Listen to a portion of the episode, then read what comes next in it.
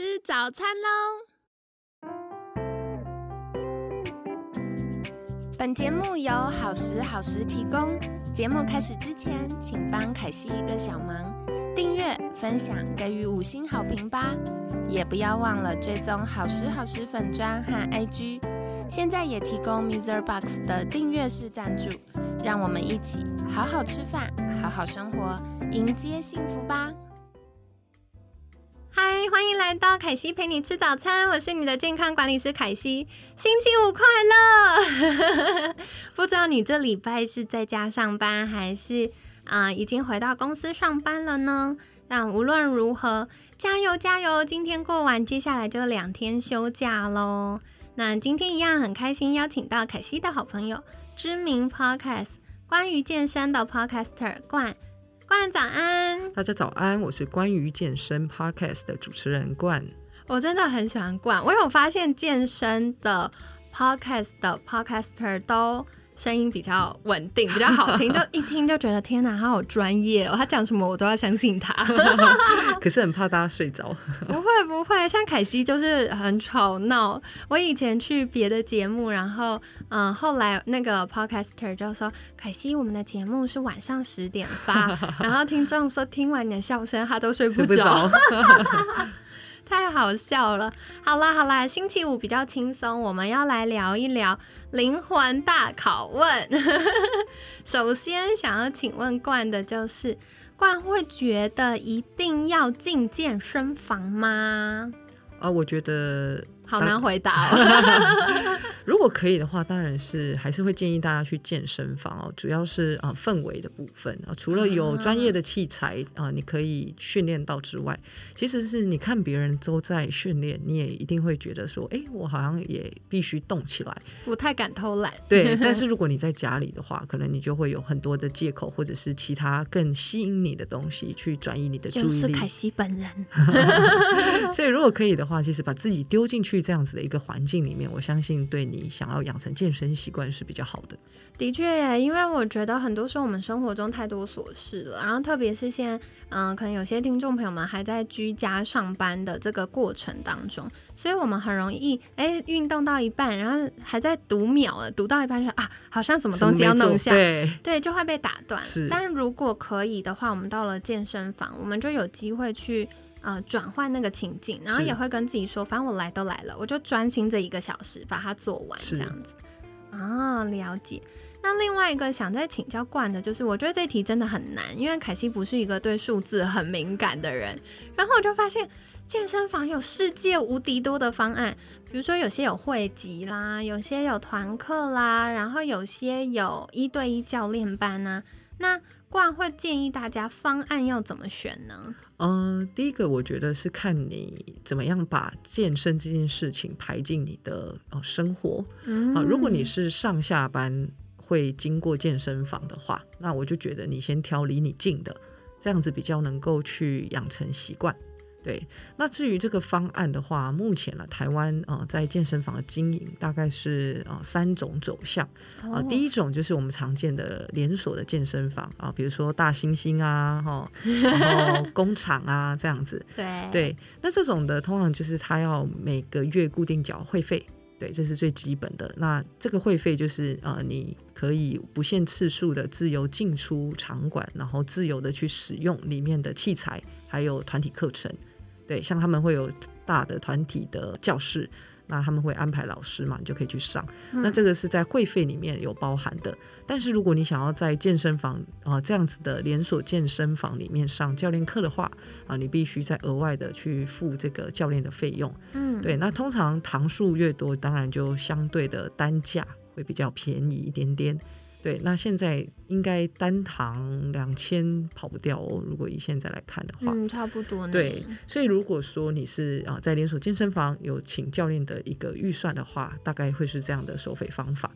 那第二种健身房的模式，其实呃应该算工作室啊，它可能就是以纯教学为主。那这种纯教学为主，它就不开放你自己自由进出去练了。所以我会建议，就是呃，你上完课之后，你还是要一个可以自由进出啊训练的健身房，这样做搭配会比较好，就等于你可以复习啊你上课所学的东西。那这种呃，就是以教练课为主的工作室的话。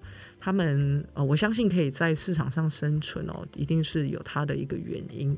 那在这个教练的专业度啊，或者是说在呃私人教练课的一个教学上面，我相信他们可以提供不一样的价值。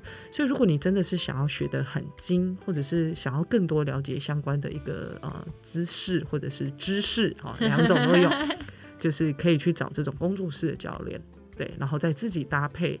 呃，自主训练的这个健身房。不过，我个人认为要上到，就是你要选择这样子的一个方案的话，应该自主性蛮高的。嗯，对，这种人可能就是比较自律一些些，对，然后比较有企图心，对，就是认真想要做这件事情的。我就觉得可以找工作室来帮助你，没问题。对，那第三个，对，而第三个的话是我觉得很新型的哦，就是那种啊单次收费。有这种有，或者是分钟计费。哦，就是我拿一张卡，然后我可能储值五千块啊，然后我就进去几分钟出来刷一下啊，就扣多少钱？对，那这种完全就是 freestyle 哦，我今天想要练，好我去这样子，或者是现在其实台湾有很多国民运动中心啊，像是台北市就是一个行政区就一间，没错，对，那这个单次的一个训练就是五十块，其实很便宜，哦，很便宜，对，所以如果你的运动的次数啊，一周如果低于三次，我会建议你就去这种呃单次收费的，或者是啊这种分钟计费的，可能会比较划算一些些。对，那相对的这样的一个收费方式的健身房呢，也是有教练，那教练一样就是额外收费这样子。对，哦，好有趣哦，我第一次听到有这种哦，真的哦，蛮多的现在哦，真的哦，好哦，凯西再去帮大家探险一下。很好玩，好哦。所以刚刚就是冠有跟我们分享，比如说大型连锁的健身房或工作室，或者是我觉得像运动中心这种比较可以理解，就是他可能进去一次就是五十块或八十块这样子，然后会用分钟计费，他可能就是有个卡。是哦，酷。那接下来想请教下一个，我觉得问教练这一题可能等一下会被打，就是。到底我们需要私教吗？需要私人教练吗？嗯，我站在一个消费者的角度，然后不站在教练的角度，保障我等下不会被打。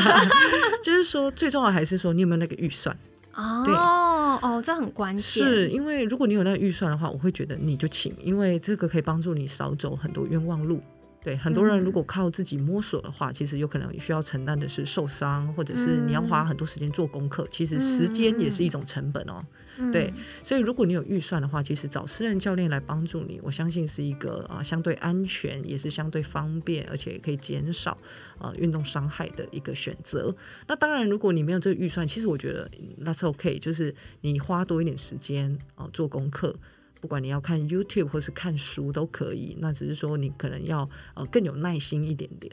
嗯，的确，就像我们前几天有跟大家分享到，有动一定比没动好，是没错。对，所以如果有预算的话，凯西真的很鼓励大家可以一开始有私人教练。有教练的话呢，我觉得有个关键就是比较不会受伤，因为很多时候大家一受伤就要休养三个月，嗯，所以你可能开始练了两个礼拜，要休养三个月，你前面就白练了。然后另外是教练会帮助我们可以事半功倍，是，就是因为你。你练对地方，然后用一些比较省力的方式，特别是如果已经有慢性病，或者是你以前有运动伤害，或者是正在备孕或怀孕的族群，总之呢，如果你有特殊的状况，都非常需要有专业教练协助。不过问到教练呢，下一个我觉得怎么挑教练也很重要。有念体育系的教练一定比较好吗？我们如果一开始选教练，是不是要选科班出身的？呃，其实我个人觉得不见得体育系的教练会比较好。等一下，怪你自己是体育系出身的，你这样讲对吗？但呃，我相信了，相对来说，体育系出来的学生啊，他们对于解剖啊，或者是机动学的概念是相对可能比较有基础的。可是其实哦，我们在做教学的时候，不是我懂肌肉就好。嗯，很多时候我跟客户的呃应对。或者是我关心他的方式，我的肢体语言，我的眼神，还有我怎么样下指导语这个东西，对，其实这个也是很重要的。所以除了专业的技能要有之外，如何有一个好的互动，其实也是教练一定要。呃，具备的能力，所以呃，一定练体育系比较好嘛？可能他在这个部分会比较缺乏，所以呢，大家还是可以去呃试着多比较看看，找到就是你认为可以跟你很好沟通，然后他在指导你，你感觉是呃舒服，可以被激励的，可以呃有一点小挑战的。我相信这样子的教练呢，呃，对大家的帮助来说是比较好。比较大的，对，嗯，的确，嗯，我所以，我非常推荐大家可以去试试看试上课，是没错。现在很多教练都有那种单堂的试上课，因为我觉得这很靠缘分呢。比如说这个教练他呃指导你的方式，你听不听得懂，然后他的风格你喜不喜欢？是。像有些人他就是需要教练很明确，就是告诉他这个动作就是十五下做四组，对，然后中间休息一分钟。他就结束了。可是有些人就是教练，我真的不行了，我真的不行。教练就说你可以，加油，你再一下。鸡汤这样。对，所以就很看缘分，就是看这个教练的风格，你喜不喜欢。是。可是我刚刚有听到一个重点，就是科班出身，嗯，有一个好处是他对身体的结构啊、肌肉的运作状态，他是比较熟悉的。是。所以。嗯，在这样的状况下，有可能可以避免受伤。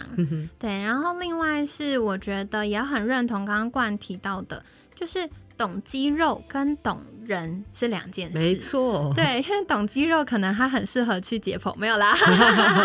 但是我觉得我们每个人的状态不一样，特别是女生哦。凯西很多听众朋友们是女生，凯西在这里要强调，因为女生有生理周期。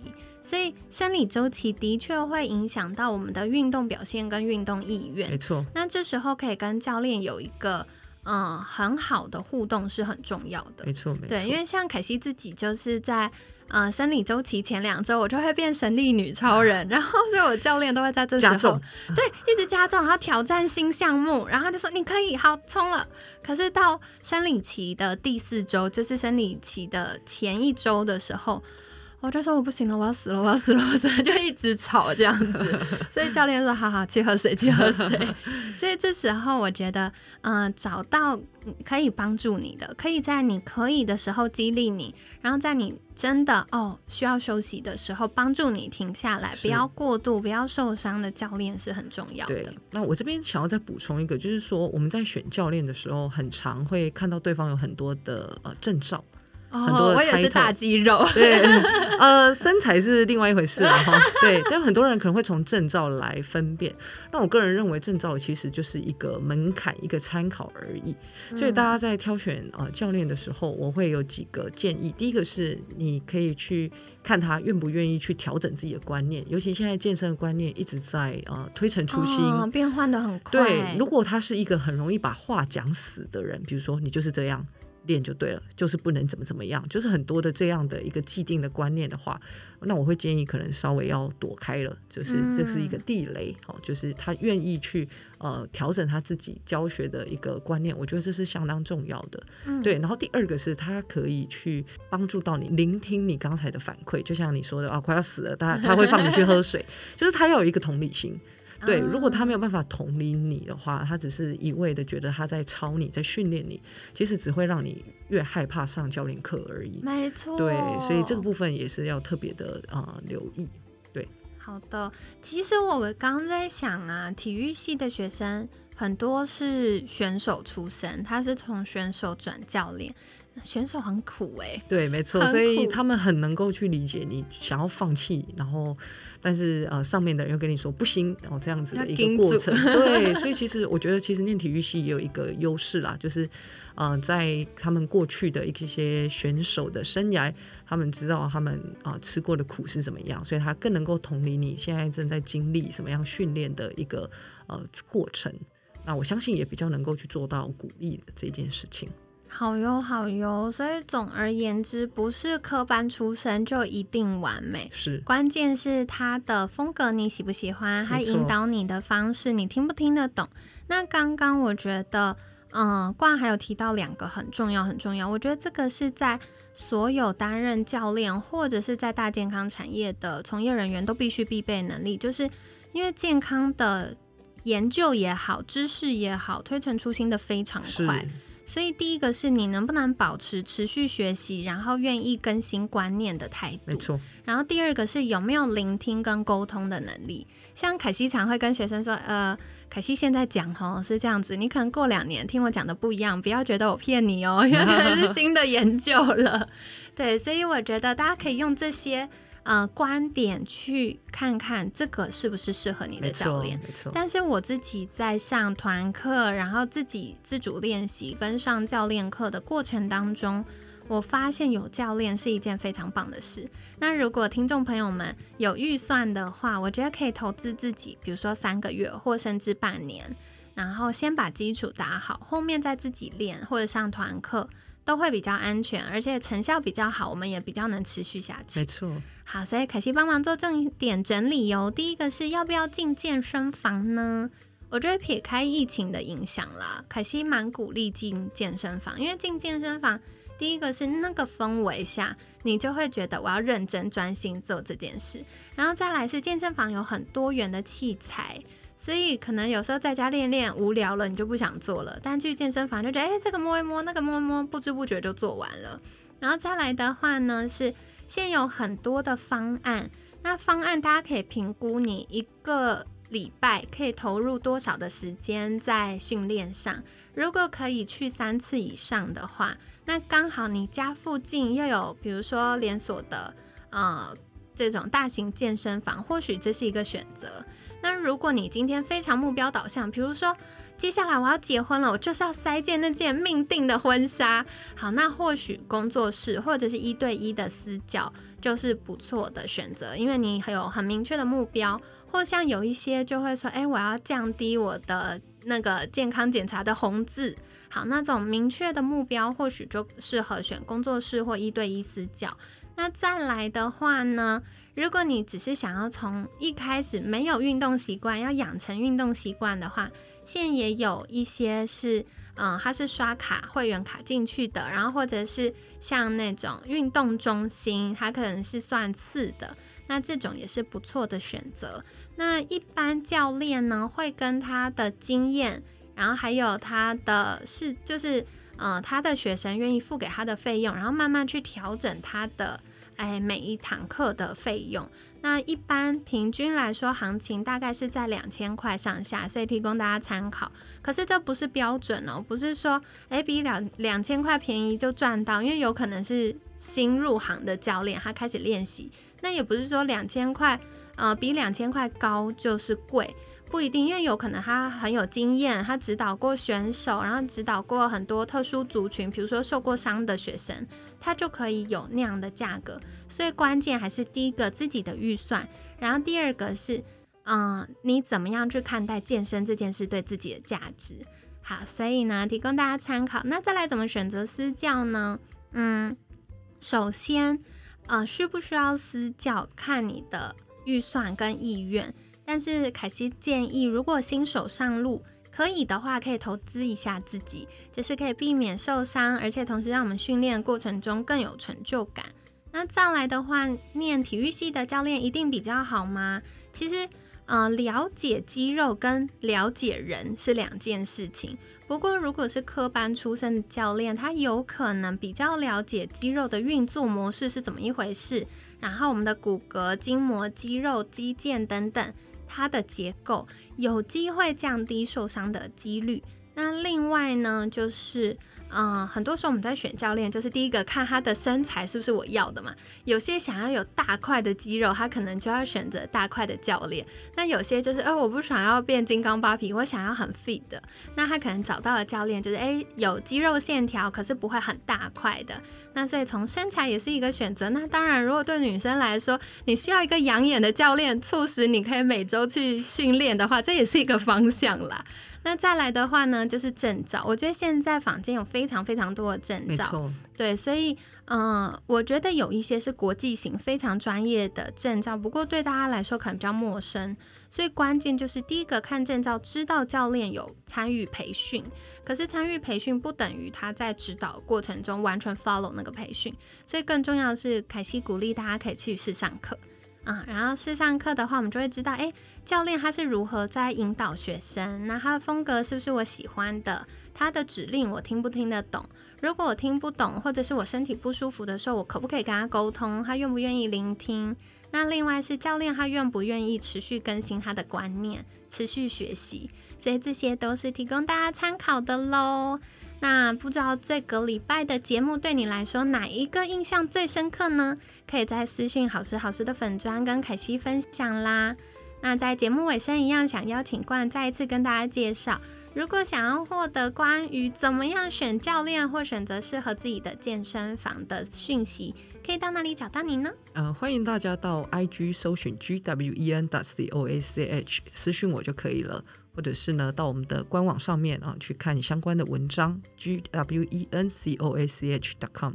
好的，那个我们在星期一的节目有跟大家介绍过，冠以前是职业的编辑，很厉害的，所以大家可以赶快去官网看一下冠的分享哦。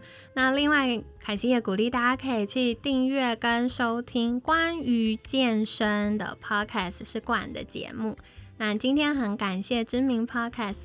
关于健身的 Podcaster，冠精彩的分享，每天十分钟，健康好轻松。凯西陪你吃早餐，我们下次见，拜拜，拜拜。